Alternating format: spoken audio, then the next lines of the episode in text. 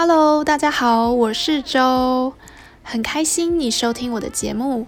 这集的主题是聊聊系列，在这个系列中，我会和你分享一些我的想法。那就让我们开始吧。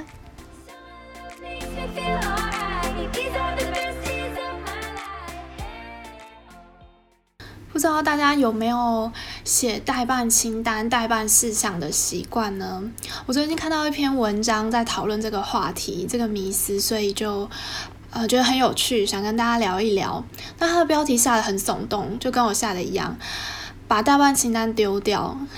但是其实实际上，对，就是一个耸动的标题吸引你进来听而已。实际上不可能把代办清单丢掉，但是，但是他其实讨论到一个非常有趣的。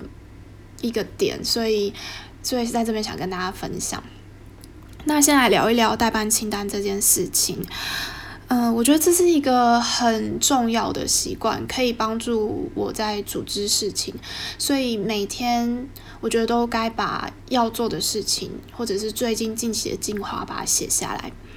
我自己是一直到开始工作之后才有这个好习惯的。呃，我是跟当初我的第一位遇到的连长学习，呃，他是一个能力非常好、非常有组织的人。他在每次的开会就会把呃长官交办的事项，或是他的计划，把它一点一点的写下来，来跟我们开会。那他如果把事情完成了，我就发现他会有一个尺，一支尺，就直接把它划掉，就是很整齐。他是对，非常整齐，我非常佩服。那从那开始。那个时候开始，呃，我就把我要做的事情，就是像他一样比较有组织的，是一天一天的方式去写下来。那我后来在部队遇到一个士官长，他也是，他是每天一张 A4 纸，就是把它写下来，用一个夹板夹着把它写下来，嗯。因为每天的杂事太多了，所以他就是一张纸一张纸，嗯，过了就过了这样。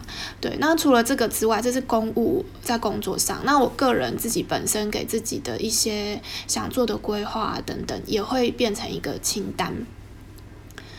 那以前是以前刚我开始工作那时候，其实智慧型手机还没有在部队里开放，真的很难想象，所以是以纸本的笔记本为主。嗯，那到后来呢，就开始开放手机。那，呃，手机的部分一开始我是用 Evernote，很多人都用 Evernote 来做，呃，事情都记录在上面。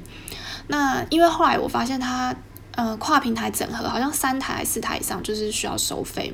然后我后来就把这个 App，我就变成另外一个 App，我用 Google Keep。呃，我觉得它也非常好用，它整合得很好，很快速，然后它呃复制贴上有没有也没有自行跑掉的问题，嗯，因为我本身不需要表格，也不需要照片，所以我觉得目前用得非常的良好，还蛮推荐大家使用的。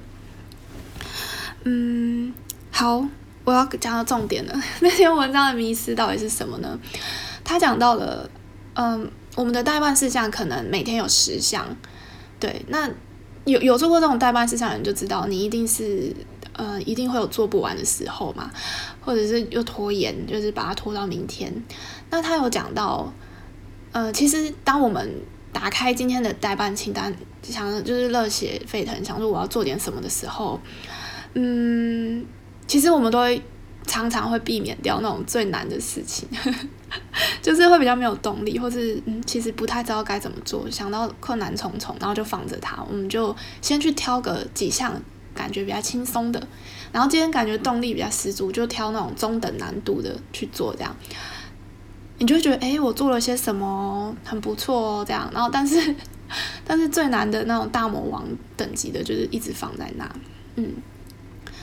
所以我觉得他这个说法挺有趣的，然后我回想看看，哎，自己好像有时候也是这样，嗯，所以他是说我们可以，他给我们的想法是，我们可以使用那种周计划，对，这样有比较好吗？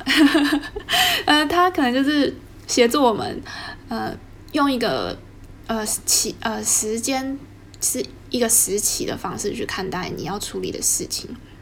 比如说这周哦，你要做什么？所以在礼拜三之前，我就要完成这个呃挑战最难的这个任务。所以我要分一二三，比如说三天，就给自己一个时间限制这样子。嗯，而不是只看到今天，就是可以有一个比较长期的规划。